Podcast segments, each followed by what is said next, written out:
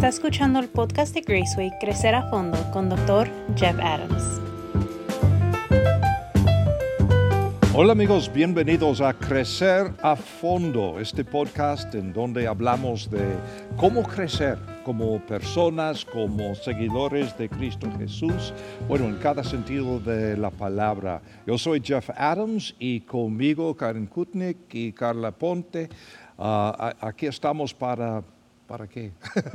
Para hablar y hablar y hablar.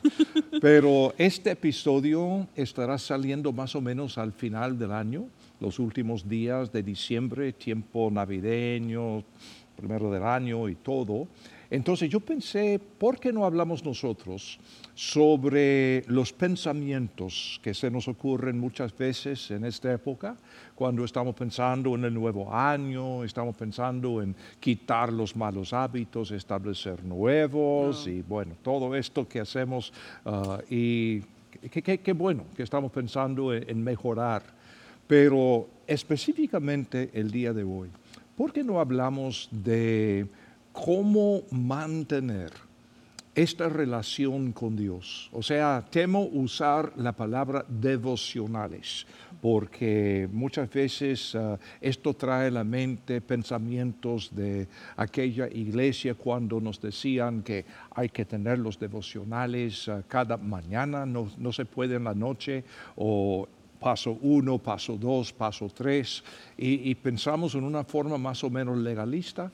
Y yo creo sinceramente que lo más importante no es cómo hacerlo, sino hacerlo. E, es decir, no es cómo, sino quiénes. ¿Quiénes son? Yo y Dios. Y la verdad es que tenemos pues un montón de costumbres y prácticas.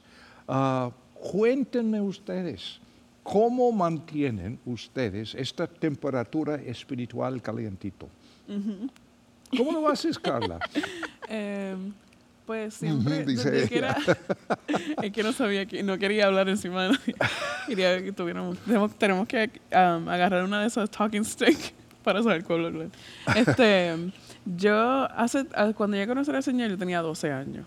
Entonces, yo empecé a hacerlo como cuando, durante el día o cuando fuera y parece mucho tiempo estuve como que sin hacerlo, así siempre me estaban...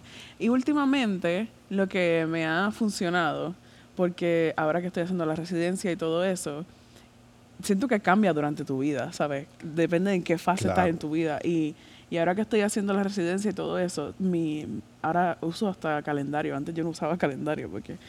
Y tengo tantas cosas y eso y me está funcionando hacerlo a las 5 de la mañana es lo que me está funcionando porque me ha gustado hacerlo como que antes de que todo empiece, antes de que, de que empiece todo mi día, antes de, de que de todo, o sea, casi pienso a veces como cuando doy el diezmo, damos lo primero. Y pues yo dije, voy a dar lo primero de mi día. Pero antes lo hacía durante por las tardes y eso funcionaba. O sea, no, no pienso que estrictamente debe ser por las mañanas. Yo creo que debe ser un momento que te asegura de, darle tiempo a Dios que no sea como que los cinco minutos en el carro, de que simplemente, o sea, yo siento que es bien importante sacar un tiempo, decir, este es mi tiempo que voy a pasarlo con el Señor, como que hanguear, decimos en Puerto Rico.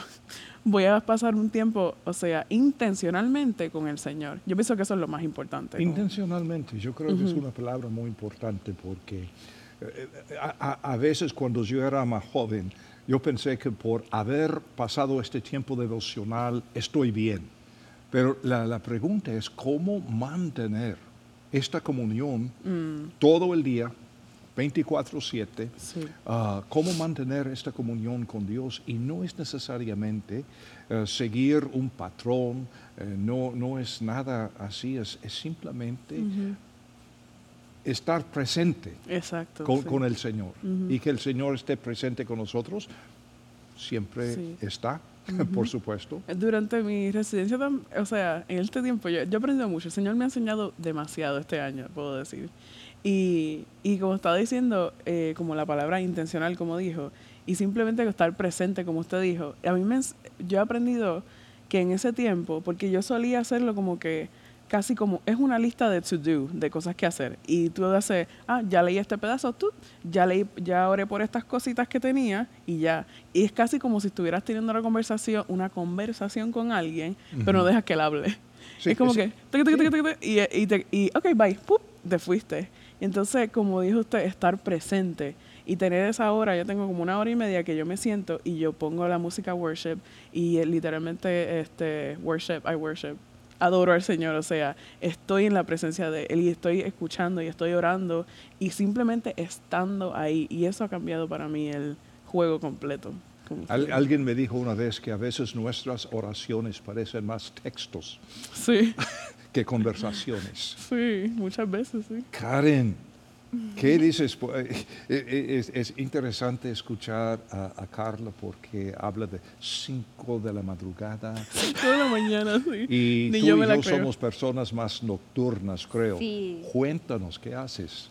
Bueno, este, coincido con Carla en que hay que darle lectura a las épocas de nuestra vida. Eh, normalmente yo hacía mis devocionales en las noches. Yo también antes. Sí, antes. Eh, y, me acuerdo que a mí me fascinaba mucho cuando la gente decía, no, hazlo en la mañana porque este, este, es así cuando uno debe buscar al Señor. Y, y, hasta que un día me acuerdo que Linda Castro me estaba explicando cómo eh, los israelitas en el pasado clasificaban los horarios. ¿No? De, del amanecer y del no sé qué.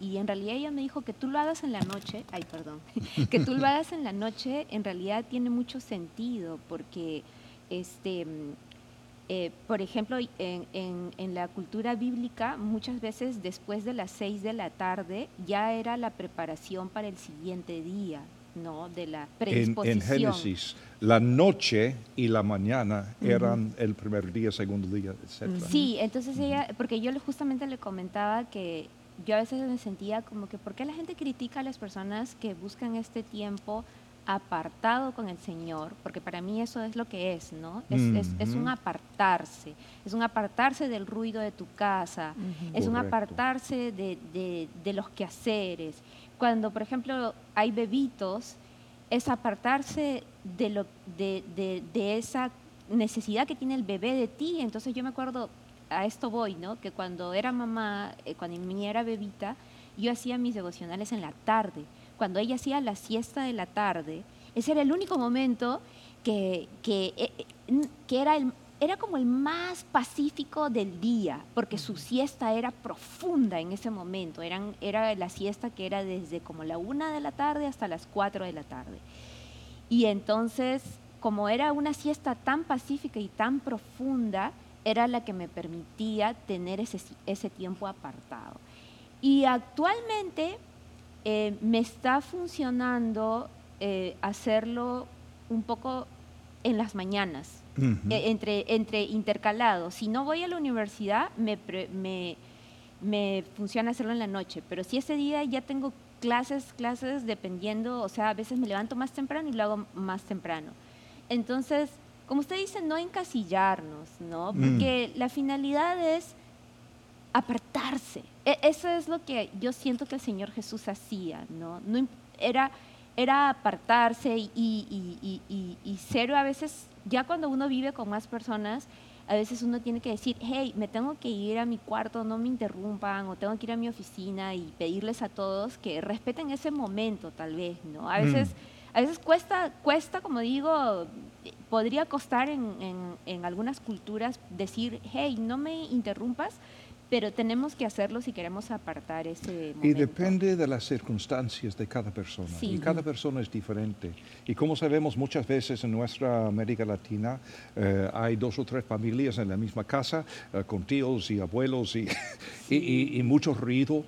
Y aquí en los Estados Unidos es común que alguien tenga su, su propio cuarto. Sí. Y en otras culturas no es así necesariamente. Entonces uno está buscando qué hacer. Y uno de mis propósitos pensando en este tema, porque seguramente algunos de nuestros videntes están luchando con lo mismo. ¿Qué hago? Ah, ¿Qué hago para tener este tiempo con Dios? Y el objetivo es darles libertad para experimentar, para cambiar porque las circunstancias de la vida cambian de una época a otra y nosotros cambiamos, como, como decías, yo, yo igualmente, antes yo hacía este tiempo con el Señor de noche y ahora más de mañana, pero darle a la persona la libertad para, para mantener esta relación con el Señor como mejor le funcione. Sí, sí.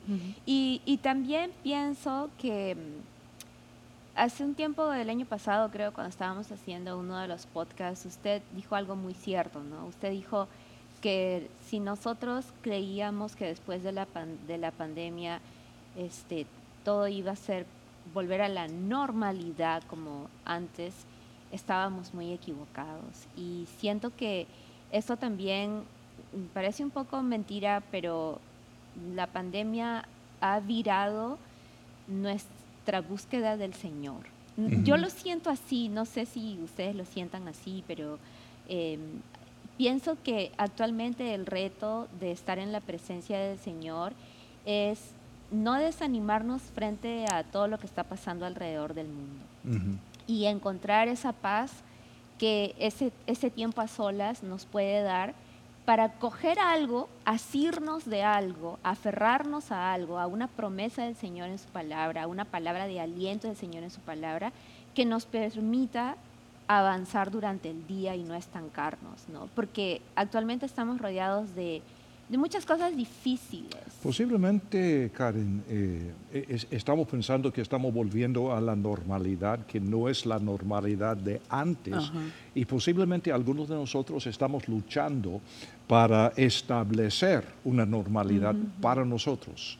Y lo importante es estar en la palabra del Señor eh, con frecuencia, y hablar con Dios en oración, o sea, tener estos hábitos, pero cómo y cuándo no es la pregunta. La cosa es cómo puedo yo, en mis circunstancias actuales, cómo puedo yo mantener esta relación con Dios en su palabra, en música de alabanza, en... Yo tengo un amigo, muy interesante, un amigo que hace años eh, estuvimos trabajando, ah, bueno, creo que fue cuando eh, era uno de mis clientes y estuvimos hablando de su vida espiritual y me confesaba que le, costaba mantener una disciplina en, este tiempo devocional. Y es, una persona muy creativa. Y normalmente las personas creativas luchan para la disciplina y la normalidad. ¿Quién? Eso. Pero este tipo dibuja muy, muy bien. Y, siempre está dibujando. Y, excelente. Entonces yo le dije, ¿por qué no haces dibujos de la Biblia? Y mm, dijo, ¿por qué no? Entonces él comenzó eh, en su diario, en vez de escribir palabras, estaba dibujando dibujando historias de la Biblia? bueno, yo no sé dibujar, tampoco sé cantar, como les he contado. Tengo una voz horrible para el canto. Pero mm, actualmente, si bien es cierto, a veces criticamos la tecnología, creo que también debemos valernos de la tecnología. Y la pandemia nos llevó a eso, ¿no? Entonces yo actualmente lo que hago es, por ejemplo, pongo las canciones que quiero escuchar o los himnos que quiero escuchar en el YouTube y los busco, ¿no? Y trato de buscar una, una versión que me, que me guste mucho. Y luego, mientras voy escuchando y voy cantando así suavecito, ¿no? Porque no tengo ese don, ¿no? Este, voy pintando y tampoco sé pintar, pero pinto, pues, ¿no? Porque me relaja. Entonces, voy copiando el, la canción y luego voy como que canto y, pinto y dibujo y uso colores, crayolas, lo que tiene ahí mi hija. y, no es nada sofisticado, pero siento que me puedo desconectar y, y, yo quiero, quiero mencionar algo que lo mencionó un profesor en la universidad, que él dijo algo bien interesante. Él dijo, para que puedan resolver esta parte del caso, necesitan, nos explicó todas las reglas, pero luego dijo, en esta parte específica del caso necesitan usar su imaginación. Y, entonces él dijo, ustedes deben estar diciendo, ¿qué está hablando el profesor? ¿Cómo nos va a decir usen su imaginación? Eso se le dice a un niño en kinder para que pueda empezar a crear una historia. Pero él dijo, no, yo les estoy diciendo. Y luego explicó por qué nos estaba diciendo que utilicemos nuestra imaginación. Pero en esta parte del caso yo quiero que ustedes utilicen su imaginación para ver qué hubiese sucedido. Entonces a lo que yo voy es lo siguiente. A veces, como usted dice, en nuestra realidad no tenemos la oportunidad tal vez de tener un cuarto solos. No tenemos la oportunidad de tener un jardín hermoso en donde yo voy y me siento y medito y hay flores. Pero puedo sosegarme y empezar a encontrar esa paz interior, imaginar, ¿verdad? Que de repente yo estoy en ese lugar, en, eh, eh, imaginar la historia bíblica, imaginar el canto, imaginar, eh, a eso es a lo que voy, no sé si, si me dejo entender. Sí, claro. Me hizo pensar en que, fíjate, y, y sí entiendo como dijiste, pero también me hizo pensar que incluso en algo que es tan, que tiene tantas reglas como lo que tú estás estudiando, eh, como quiera el, profesor le dio espacio a, a la imaginación. Mm. Y también me hace pensar, que lo iba a mencionar ahorita, que me atrevo a decir también que muchas, muchas veces luchamos con hacer ese, tener ese tiempo porque es difícil por la energía que conlleva y porque hay que ser tan vulnerable. Como que conlleva totalmente vulnerabilidad y tener que... Y yo me he dado cuenta de eso en mí misma, las veces que, que yo pienso atrás y digo como que, ¿por qué yo luchaba tanto con tener este tiempo? Era disciplina, pero si llega a ser algo de hacer algo, de, de ah, solamente leer y escribir como una tarea de la escuela, pues eso es fácil de hacer. Pero tener tiempo con Dios es vulnerabilidad. Y es como que hay que darle o sea, es mucho más que eso, es como energía, es como todo eso que quizás te duele, que no, es, es mucho más que, que, o sea, hacer cualquier cosita. Y me, me, hace, me, me hizo pensar también en eso, como, como en algo que, que es tan serio, que es como reglas y que es como leyes y como quiere el profesor dijo, ah, en esta parte tienen que usar su imaginación. Y es como que, wow, eso es más difícil porque ahora como que, oh, ahora tengo que usarme mi mente, no es una regla que me dice una instrucción y yo lo hago y ya.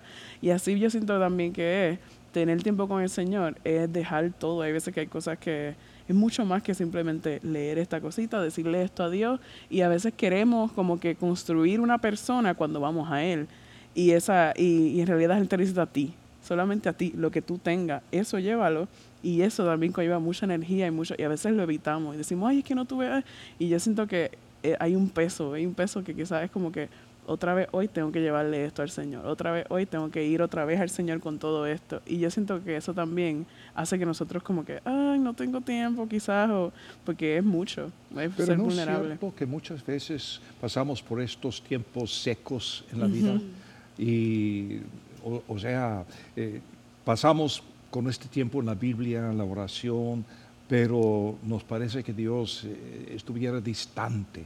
Y, bueno, intelectualmente sabemos que no es cierto, que Él está dentro de nosotros. Sin embargo, pasamos unos días o posiblemente un mes o meses y por eso la palabra avivamiento.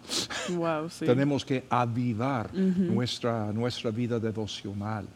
Pero hay, algo para decir en cuanto a la, fidelidad, o sea, la constancia.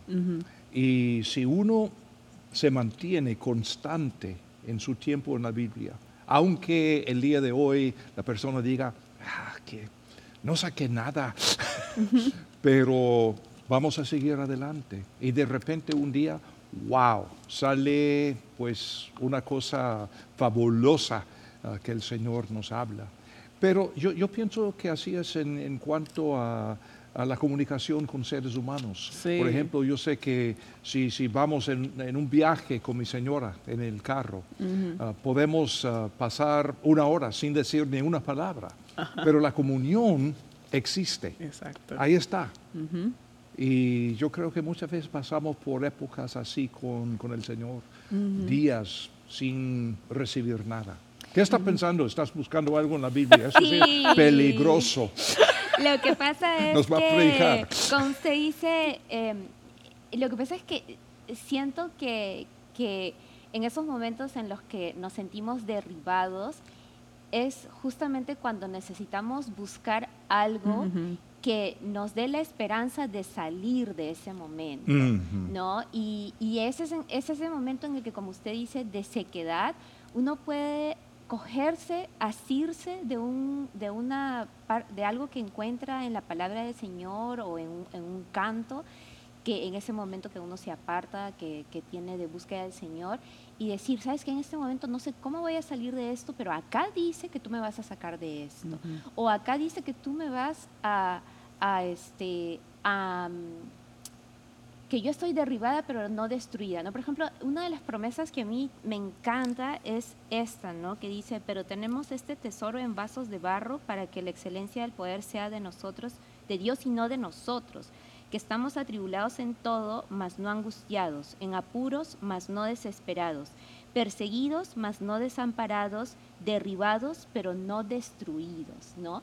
Y si en ese momento, como usted dice, hay una sequía, yo encuentro en la palabra del Señor que esa sequía existe, mm. pero al mismo tiempo digo, bueno, estoy derribada, pero no estoy destruida. Y me aferro a eso para, para seguir. Entonces, de ahí la importancia de que aún en los momentos más duros y más difíciles, y esto es, como dicen ustedes a veces cuando nos comparten la palabra, el hecho de que uno lo diga es como que yo me estoy predicando a mí misma primero, ¿no? O sea, yo me lo digo a mí misma.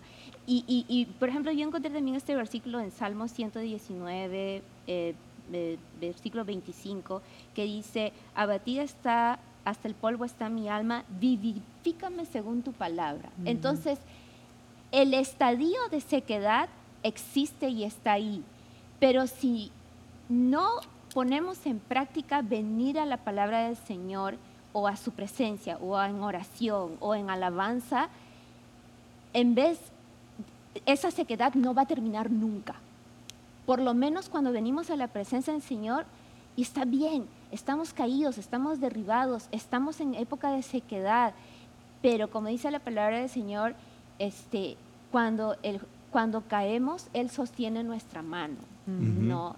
Entonces,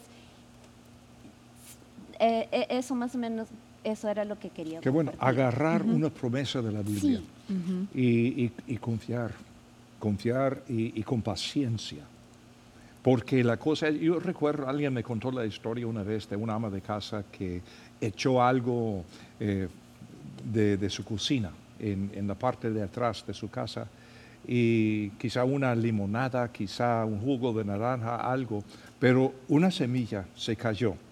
Y entonces todos esos días iba allí para botar agua de café, agua eh, de los platos y, y todo esto, y día tras día, tras día, tras día. Y un día observó una pequeña planta que creció a ser un árbol.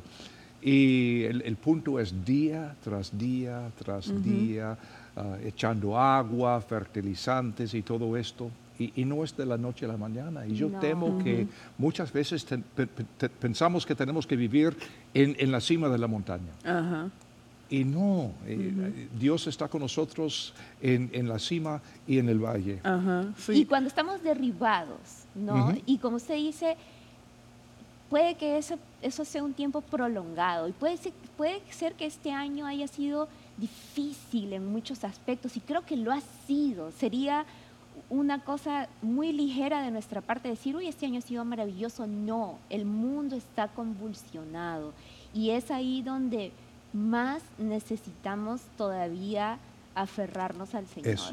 Ibas a decir algo. El último comentario es tuyo porque se nos acaba el tiempo. Oh, este, que, que, lo que dijiste me hizo pensar que eh, algo que el Señor me ha enseñado este año, em, que uno sí va a estar en cosas bien fuertes. Y como usted dijo, como que estamos a veces a la cima de la montaña y abajo, pero eh, tener esa, ese devocional o ese tiempo con el Señor a mí me, ha enseñado que no importa dónde esté, Él está. Y, él, y es todo, este plan, todo esto es de Él.